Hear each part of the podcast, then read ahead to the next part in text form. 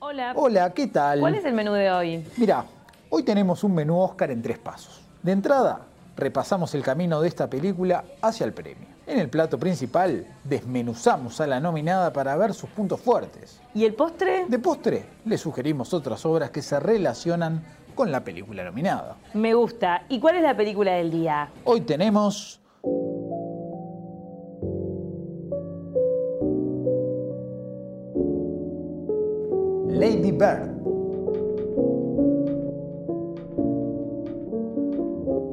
Bueno, hola a todos, bienvenidos. Llegamos al final de esta serie, miniserie de películas nominadas a mejor película en, en los premios Oscar. Y hoy cerramos este, este ciclo con un plantel muy disminuido. Otra vez. Otra vez. Este, Pablo Estarico no puede acompañarnos nuevamente eh, por razones laborales. Y bueno, así como la otra vez lo, lo- lo- lo reemplazamos temporalmente con, con nuestro amigo Facundo Maki, hoy no, no va a ser el caso. Hoy estamos mano a mano con Emanuel Bremerman. Y bueno, yo soy Nicolás Tavares y también estoy disminuido porque estoy atravesando un, un resfrío. Este, así que es casi como con, con uno y medio se está haciendo esto. Es como la pretemporada, ¿no? La pretemporada del fútbol, porque eh, antes de arrancar la, la temporada aprovechan todo para lesionarse, ¿viste? Que Claro, está un poco más duro. más duro y pa, te Ta, partís. arrancan Pero con bueno. todo, y- pero bueno, ta, ta, con lo que tenemos vamos a... A dar pelea, a dar pelea que, que no. Trabajando no conozco otra manera. este, Aparte tenemos que- una gran película por delante. Sí, sin dudas. Eh, bueno, eh, es la que nos viene quedando. Es Lady Bird, la película dirigida por Greta Gerwig y protagonizada por Saoirse Ronan, la actriz irlandesa. Eh, podemos decir que es una de nuestras predilectas. Sí, es nuestra- una de nuestras favoritas. Es top nominadas. 3. Es top lo 3, menos. es top Sí, 3, por lo menos creo que. ¿Es top en tu 3 caso mío? En mi caso. ¿Es top 3 tuyo? Sí, sí. Creo que es top 3 de Pablo también. No lo recuerdo, pero si no era top 3 andaba ahí en el Sí, puesto es top 4 o 5. 4, sí. Así que, así que bien, contemos un poco. Lady Bird. Lady Bird eh, es esta historia que mm, podemos definirlo como la gran historia femenina de estos, de estos Oscars. Sí, sí, claramente. Y también este con mucha carga eh, autobiográfica, por más de que no... ella, Greta Gerwig, ha dicho que, porque hay que decir, también escribió la película, eh, hay que decir que, que ella dijo que bueno, no estaba basada en su vida, pero de alguna manera sí era como una especie de carta, carta a su ciudad natal, que es Sacramento, una ciudad californiana no muy conocida por ser este, entretenida precisamente, sino más bien todo lo contrario, una ciudad en la que parece que todos se quieren escapar. Exactamente. Eh, que es lo que le pasa a la protagonista de la película, eh, Christine Lady Bird McPherson. Claro. eh, Lady Bird es algo así como su apodo, es un, apodo que se da a ella misma. Este. eh, que bueno, de hecho es uno de, los elementos que se repiten varias veces a lo largo de la película, la gente preguntándole por qué se llama Lady Bird si ella no se llama Lady Bird. Este, y simplemente es un nombre que le gusta y que, que se da a ella misma. Este, pero bueno, antes de, de pasar al plato principal, recordar que esta película que actualmente está en los cines uruguayos Sí, está. no tiene unos horarios muy favorables, pero está. Sí, Eh, pasó lo que pasa que se estrenó hace una semana ya, ¿no? Igual hace pocas, ¿no? Hace pocas, dos, dos o tres semanas, no más Sí, que eso. Yo no sé, calculo que tal vez al ser como una película más chica, un poco más este, independiente, si se quiere, si, la, si, ese, si esa clase de películas existe. eh, bueno, nada, la de que tuvo como mucha menos repercusión tal vez y por eso la han elegido ladear un poco de los horarios, pero bueno. Exacto. Este, bueno. También está en su sitio de descarga amigo, Sí, así por que... supuesto, por supuesto. Hay que decir que bueno, que es de nuestro, nuestro estudio predilecto, así lo podemos Sí. decir, que es A24. a Tenemos quienes la- les mandamos un gran saludo. Este, ellos también lanzaron su podcast eh, la semana pasada y está Greta Gerwig, así que Jordan su- Peele, y- el último ganador del Oscar. No, eh, No, Barry perdón, eh, Jenkins, es Barry Jenkins, nada, estoy confundiendo. Eh, que es el director de Luz de Luna, la ganadora Sí. del Oscar del año pasado, que también es de A24. Así que bueno, el saludo para ellos dos, todo el equipo de A24. Sí. Y es un podcast amigo. Ya Sí, podemos ya, decir que ya vamos a tener la, el, el El crossover, el el sin duda. Así que bueno, sin más vueltas, pasemos directamente al plato principal. I want to go where culture is, But like how in New the world York, did I raise such a or at least snob? Connecticut or New Hampshire, Well, where writers live in the woods. Get into those schools anyway. Mom, You can't even pass your driver's test. because you wouldn't let me practice The way enough. that you work, or the or the way that you don't work, you're not even worth state tuition, Christine. My name is Ladybird. Uh, well, actually, it's not, and it's ridiculous. Call me Ladybird your Lady name Bird is like you said you would. Just you should just go to City College. You know, with your work ethic, just go to City College and then to jail, and then back to City College, and then maybe you'd learn to pull yourself up and not expect everybody to do everything. Muy bien, Lady Bird. Eh, contemos un poco más de, sobre la película. Eh, como decías vos, es una historia semi-autobiográfica, o Sí. sea, tiene elementos autobiográficos, pero más allá de eso, en realidad es la historia de esta, esta joven, eh, Lady Bird. Es una adolescente de 17, 18 años que vive en Sacramento. Y la película básicamente es su último año de, de liceo, que por lo tanto es su último año en la ciudad, o ella pretende que sea su último año en la ciudad. Y bueno, otro de los ejes, más allá de todo lo que le va pasando en ese año, su búsqueda por entrar a la universidad, este, sus relaciones románticas, sus amistades, otro condimento importante y otro eje de la película es su vínculo con su madre. Claro. Que es como un vínculo bastante particular, porque este, creo que ya de entrada en la primera escena lo, lo- pauta muy bien eh, Greta, porque es, mi amiga, por eso le Greta, que mm, en una escena que ambas están yendo, la está llevando al, al liceo, ¿no? La está llevando al liceo, me parece. No, están volviendo de una universidad, creo, de ver como el, Mm. de ir a visitar la, uni- la Y están universidad. escuchando una cinta, una- de, un, audiolibro. un audiolibro de Las Uvas de la Ira de John Steinbeck. Y, y bueno, o sea, es una historia bastante, para que la conozca, bastante deprimente. Y, y bueno, ellas dos están llorando juntas, como, como muy este, conectadas por el sentimiento que, que está pasando por ese audiolibro.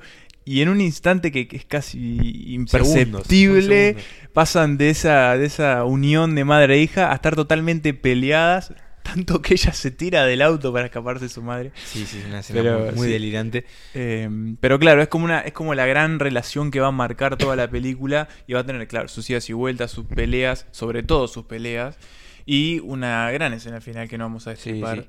Yo creo que le da, le da buena parte del, del peso emotivo, más allá de que la película tiene mucho de eso, de, de- de que uno se puede sentir identificado y emocionarse fácil con esas situaciones cotidianas, con esa vida de, de adolescente que, más allá de que, por ejemplo, nosotros somos hombres, en la película se cuenta la historia de una mujer, pero más allá de, de las diferencias que obviamente hay, hay puntos de contacto en la, en la adolescencia, tanto masculina como femenina, y, y tiene mucho de eso. Y bueno, y hay otra pata que, que prefiero que la digas vos, Emanuel, que, que lo comentaste en tu reseña Sí. de- en El Observador. Que, que bueno, que es eso que vos que sos de Paysandú y te viniste a Montevideo, dejaste allá a tu familia y también tenés como una conexión por ese lado. Sí, obviamente es, es como casi inevitable pensar en tu propia historia cuando ves esta película, más si, si te pasa prácticamente lo mismo que el personaje. Ese último año que pasás... Los que crecimos en el interior de alguna manera sabíamos que si queríamos estudiar algo, ahora ha cambiado un poco la cosa, hay más carreras, pero si queríamos estudiar algo, inevitablemente íbamos a caer acá a Montevideo. Entonces como que ese último año es cuando empezás a tomar real conciencia de que sos muy chico y que ya te vas a separar de tu familia. Entonces como un montón de cosas que te están pasando. Te peleas constantemente con todos porque estás como de un humor Muy sensible, horrible, claro. muy sensible, no te bancas a nadie. Al mismo tiempo no querés irte de tu casa y al mismo tiempo querés. Entonces como una situación muy complicada. Y yo la verdad que la vi muy reflejada en esta película.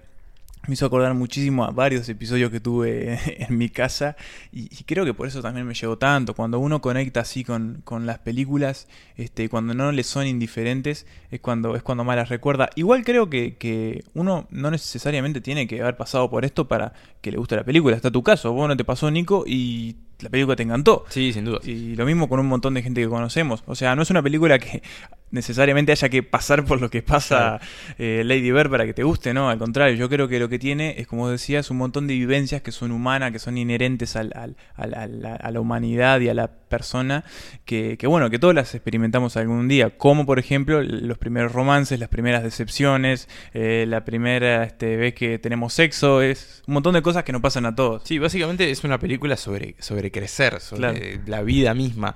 Este, yo creo que tiene eso, que es una historia que, con la que, que te puedes sentir conectado porque básicamente es una historia sobre así es la vida y es como el paso ese a la adultez. Más allá de que después, bueno, si uno tiene esa conexión personal, también va a sentir como ese, ese plus. Por ejemplo, yo, yo la vi con, con mi madre, la película. Gran plan, porque es Gran una película ideal. película para- con, con la madre. Eh, ya aprovecho y le mando un saludo. Ella Gran, siempre nos escucha. gran seguidora Gran de la, prim- desde la Sí. primera hora, Santacita. Siempre, Retuitea todo, es una gran seguidora. Le mando un saludo a Gabriela. Este, y bueno, la vi con ella y obviamente ella tenía también como esa cuestión de que se sintió un poco conectada con, con ese vínculo de madre e hija. Yo tengo una, una hermana que, que, bueno, recién ahora está saliendo de la adolescencia. Y está, está ahí, en ese Y plan. está en ese plan y es como, sí, son cosas que pasan, es como ese vínculo que se... yo creo que la adolescencia es esa época en la que te, te, te peleas más que nunca con tus padres, pero también los entendés mucho más cuando salís de ella, sobre todo. Porque de a poco vas entendiendo lo que se les vino a ellos y lo que se está viendo a vos. Exactamente, yo creo que lo, lo- lo terminás de entender cuando, Sí. cuando tenés tus propios hijos, calculo yo, pero ya Sí, en ese momento te empezás a dar cuenta de por dónde viene la mano. Y, y si te pones a pensar, hace ya varios minutos que venimos hablando un poco de todo eso y no en sí de la película. Sí. Y yo creo que ese es como su gran mérito, porque es algo que te- es una película que vos la ves y te hace pensar mucho sobre tu vida. Sí. Creo que ahí va uno de, lo- de los méritos que tiene. Sin contar que, que tiene una historia muy bien contada, muy Sí. bien narrada, es muy divertida, es una película muy graciosa también. Tiene momentos muy, muy graciosos y tiene momentos muy sorprendentes y, e inesperados. Yo un montón de cosas que pasan en la película eh, no me las esperé eh, realmente y, y- y me sorprendieron. Pero, pero sí, creo que, como vos decís, Nico, es, es su gran mérito porque es una historia sencilla, eso hay que decirlo. No es que uno va a ir al cine y va a descubrir... La película no descubre la pólvora, como quien dice. Hay un montón de historias sobre crecer y todo. Pero creo que es ese, ese plus que tiene de, de poder conectarte con, con- con tus propias vivencias es, es lo que la lo que la hace tan grande siendo tan chica. Es como decía Pablo en su momento, que es una película muy pequeña pero que se hace muy grande por, por todo lo que representa. Este, y además que es un gran debut para Greta Gerwig, ¿no? Yo Sí, creo que... en realidad ahí hay como una puntualización que Sí, es un debut, pero no es un debut. Es un, debut entre comillas. Claro, porque Sí. ella ya dirigió una película, eh, pero... Y también guionó, o sea, Y- tampoco es un claro. debut en el guion. O sea, es su debut como directora eh, eh, eh, por sí sola, digamos. Sí. Ya dirigió una película, pero fue en- eh, con un compañero. Este, sí es su debut como, como directora pura y exclusiva de la película. Y tiene eso, es una película que en varios rubros es bastante clásica, pero a nivel sobre todo de, de guion y de actuaciones destaca muchísimo. Sí, sobre todo este Saoirse Saoirse Ronan. y Laurie Metcalf, que es la, la que hace de su madre, que también está nominada al Oscar, que, que la verdad yo no, no, no, no la conocía esta actriz y, y me encantó, me encantó la, la, la, participación que tiene en la película, la verdad que es, es, es muy buena y, y uno, y uno ve a su madre un poco, ¿no? En ella también. En ella, claro, sin duda. Y después, bueno, hay como, hay como chispazos también de, de otros actores muy jóvenes que ya han estado, por ejemplo, nominados al Oscar, Sí. como Lucas Hedges, que estuvo nominado el año pasado por Manchester junto al mar. Eh, y bueno, también está Timothy Chalamet, que está nominado en estos Oscar por Llámame por tu nombre.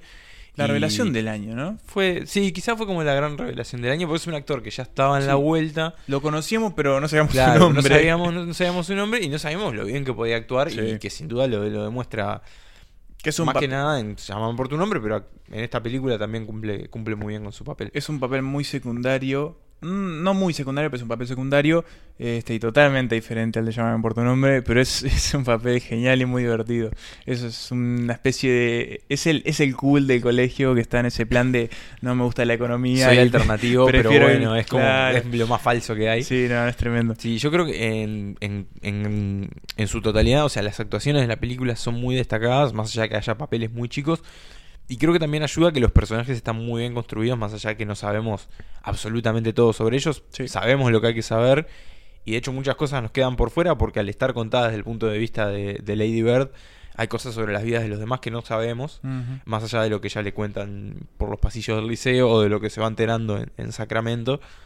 Pero creo que eso también es parte de la gracia que tiene, que tiene la película. Que tiene muchos momentos muy delirantes. Los personajes también son como en, en algunos aspectos como bastante Sí, son- exagerados. A veces son un poco bizarros. Son incluso. muy bizarros. Pero creo que por ahí también está parte del encanto y de lo que puede hacer que conectes mucho con esta película. Si te gustan ese tipo de historias, ese tipo de, de personajes. Sí, sí. Este, no mucho más para agregar. Sí quiero decir que, este, para el que conozca un poco de- de- de- del cine de, de Greta Gerwig, más que nada lo que ha hecho desde el lado de la actuación, este, que ahora vamos a hablar de una película enseguida en los postres, eh, va a notar mucho de que la Lady Bird es muy parecida a, la- a las Gretas Gerwig que han aparecido en pantalla en sus películas, ¿no? Es como, tiene mucho esa personalidad este, estrafalaria, un poco mm, volada y delirante que, y, a la vez encantadora porque, porque es así. Sí, sin dudas. Eh, antes de pasar a, lo- a los pósteres, mencionar un poco también el, el- el bagaje con el que llega esta película a los Oscar. Porque, bueno, Greta Gerwig está nominada como mejor directora. eh, es la quinta mujer en Sí. 90 años de Oscar que, que ha, que ha llegado ahí. Y bueno, un poco también es como, en cierta forma, como la representante de las mujeres en, en este, en este premio. Este, porque bueno, por ejemplo, Saoirse Ronan también está nominada, pero, en una categoría de mejor actriz. O sea, siempre todos los años vas a tener cinco actrices ahí. Sí, y es su tercera nominación, también hay que Claro. decirlo. Entonces, bueno, que haya una mujer entre las directoras es como una cosa un poquito, va un poco más allá, es como mucho más llamativo. Y la película en sí, si bien no es que tenga un... No, No, no, es que sea una película feminista, No, por nada, ejemplo. no tiene un claro mensaje. Es simplemente una película Pero sí es una película llevada femenina. por mujeres, claro, ahí va, hay, hay- hay que marcar la diferencia. Pero un poco también como que se ha convertido como en esa referente. Más que nada eso, es como una referente de, de las mujeres haciendo cine. Y buen cine, que son, son unas historias que, que por lo general no contamos. Que, que no contamos, no, que no se ven, este, no porque no haya interés, de hecho a mí me encanta ver este tipo de películas, Sí. sino porque Hollywood, la industria o lo que, es, lo que sea, no les ha dado la atención que, que merecían. Porque se replica, o sea, se replica exactamente lo que ha pasado en la sociedad. Las Claro, mujeres han quedado de lado. Este, y bueno, y por suerte ahora tenemos estas historias con mucha más visibilidad y, y yo creo que ese también es un plus que le da a la película. Más allá de que creo que hay que separarlo al momento de si yo tuviera que votar, no, no lo tendría tanto en consideración ese, ese elemento. Sí, tendría que pasar con, con todo, ¿no? Tendría que pasar con todo. Pero sí creo que es importante que este tipo de películas estén ahí y que haya una mayor paridad al momento de mostrar las historias que, que nos pasan y que se muestran en la- en la pantalla. Sí, sí, es cierto. Así que bueno, sin más que agregar, pasemos a los postres y cerremos de una vez el Oscar a la carta. Why can't I just make the eggs? Because you take too long, you make a big mess, and I have to clean the whole thing up. Eggs aren't good for the environment anyways. What? You heard her. Eat quickly, please. Look at all these pictures. Every newspaper looks like USA Today. Shelly and I are trying to be vegan, hence the soy milk. You wear leather jackets. But they're vintage, so they don't support the industry. They aren't done. There's white stuff. You know how much you love Brambles? Pigs are smarter than him, even. I never thought Brambles was a genius, okay? Mom, the eggs are not done. Fine, make your own fucking eggs. I wanted to. You won't let me. Sister doesn't like me. I'm hungry. She does. There's your chance. Go into bed. Bien, hoy vamos a tener un- una selección de postres un poco reducida porque nosotros también estamos reducidos a nivel de personal.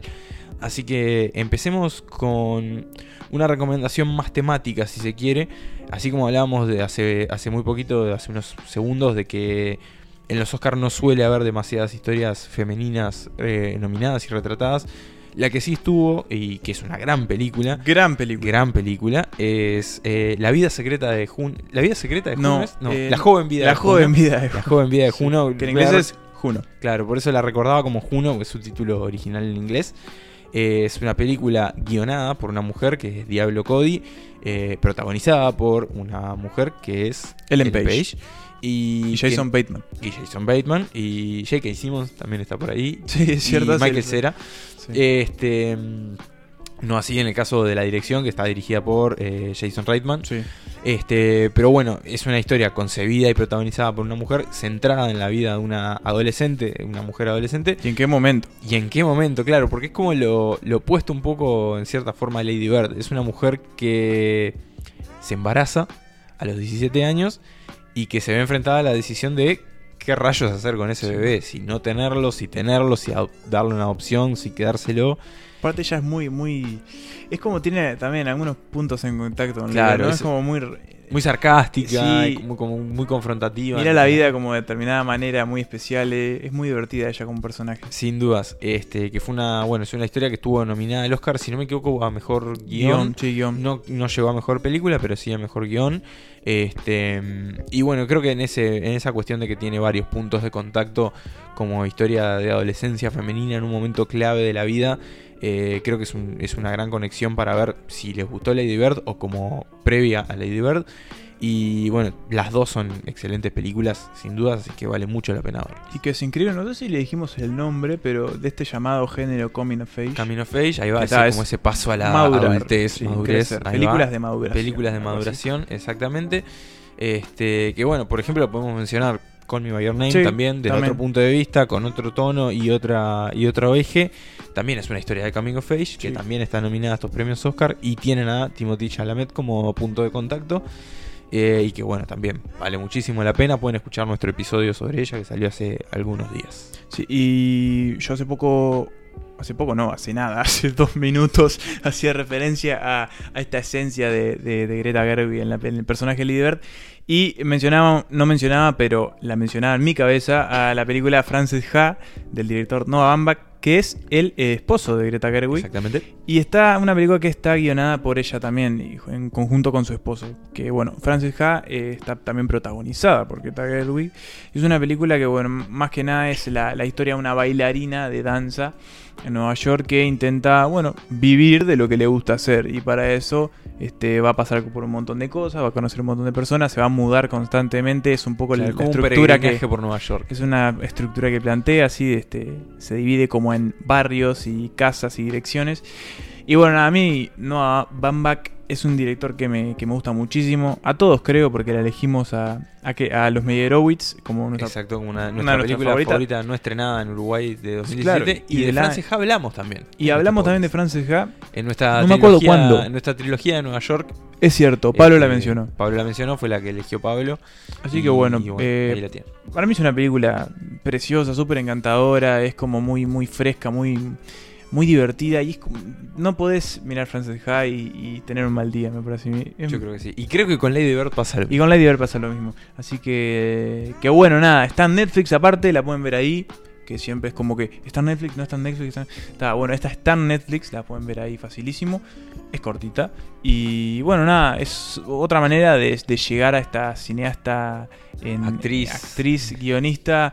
Que, que bueno, está de alguna manera naciendo, tiene 34 años. Sí, nomás. es muy joven y bueno, yo creo que después de Lady Bird ha dado un salto muy importante. De hecho, es la tapa de la revista Time de esta Sí. semana, por ejemplo. Y no solo de Time, lo ha sido de Vanity Fair, de todo. Por Pero bueno. Time tiene Se ha eso. convertido como en un nombre referente Sí, sí. dentro Y del no solo es la tapa de Time eh, por ella, Claro. sino por eh, el género femenino. Claro, exactamente. Las Tomando mujeres como el directoras poder. O sea, cine. la tapa no sé si dice. eh, La tapa va por, va por creo el lado que- de las mujeres cineastas. Claro, pero creo que el tagline dice luz, cámara, poder. Claro, Y tiene a Greta Gerwig como figura. O sea, nada, es Sí, tremendo. Los tiempos que Sí, vivimos, que, claro. que, bueno, por suerte se está achicando esa, esa, esa brecha en, en varios rubros. Así que bueno, llegamos al final de todo. Llegamos al final de este ciclo, que, que fue, fue bastante extenso. Se terminó siendo bastante extenso. Sí, fue largo. Fue largo, fue pasó de todo. eh, nos- literalmente nos pasó de todo en, esta, en estas, en estas semanas. ¿Cuál fue el último de comple- que tuvimos los tres? Ya ni me acuerdo. La forma del agua. La forma del agua, fue Sí. hace como un mes casi. Increíble. Pero no, fue do- dos semanas, pero parece un montón. Este, así que bueno, ahora se vienen los Oscars el domingo. eh, porque esto, bueno, pasa. el- el- no sé cuándo lo escucharán, pero seguramente sea antes de los Oscars. Veremos qué sucede, quién se lleva los premios. Nosotros estaremos todos trabajando, los tres, Pablo en el país y nosotros en, en el observador. Igual estén sintonizados a, la- a la- a las redes sociales de Santas Listas que algo vamos a postear durante Sí, la ceremonia. vamos a hacer una especie de cobertura no tan, Sí, tan más, más exhaustiva, pero. laxa porque vamos a estar Sí. trabajando, pero bueno, algo vamos a, a- a postear. Y bueno, después se viene la segunda temporada. Se viene la segunda temporada, pero antes de terminar con los Oscar, estén atentos también que ahí sí, en todas nuestras redes, tanto en Twitter como en Facebook como en Instagram, vamos a estar posteando estos nueve episodios que, que hemos hecho sobre las nominadas. Vamos a hacer nuestra lista, digamos, que es nuestro formato más, más tradicional. Vamos a hacer nuestra lista de estas nueve películas en orden de favoritismo, la- eh, dando un concepto general sobre cada una y compartiendo de nuevo estos episodios en un formato más práctico para escuchar todos a la vez antes del Oscar. Claro. Así que Así eso es va a ser ahí como el resumen de Oscar a la carta. Es un maratoncito antes de los Pequeño Oscar. maratón, va a ser todo muy cortito. Estos fueron episodios todos muy cortos. Menos el del hilo Menos el de fantasma Hilo Fantasma, que no estuve yo para. No para vos para. orden. Che, corten, corten. Exacto. Pero bueno, sí, después de esto, eh, en el correr de marzo, ya les daremos la fecha concreta, se viene el inicio de nuestra segunda temporada. Creo que Recargada. ya muy cargada, mejorada y más grande que nunca. Y Eh, podemos adelantar con un gran episodio gran episodio esperadísimo. apertura. Sí, sí, la Ya apertura va a ser hermosa, Ya quiero ponerme a ver películas para, para ese episodio porque nada, quiero, Sí, quiero sí, se- sin duda que es un grande del cine al que vamos a, a homenajear en nuestro primer episodio. Sí. Sin más que agregar, muchísimas gracias a todos los que nos acompañaron en este, en este ciclo, a todos los que ya nos vienen siguiendo desde la temporada pasada. Los esperamos para la segunda temporada. El saludo a Pablo, que hoy no pudo Donde estar quiera con que esté nosotros. tecleando. Exactamente. Y bueno, Emma, un gusto, como, como han sido todas estas nueve, nueve entregas. Un gustazo. eh, muy buen provecho, Nicolás. Muchas gracias. Y ojalá que el año que viene Leave se the repita. gun. Technique cannoli.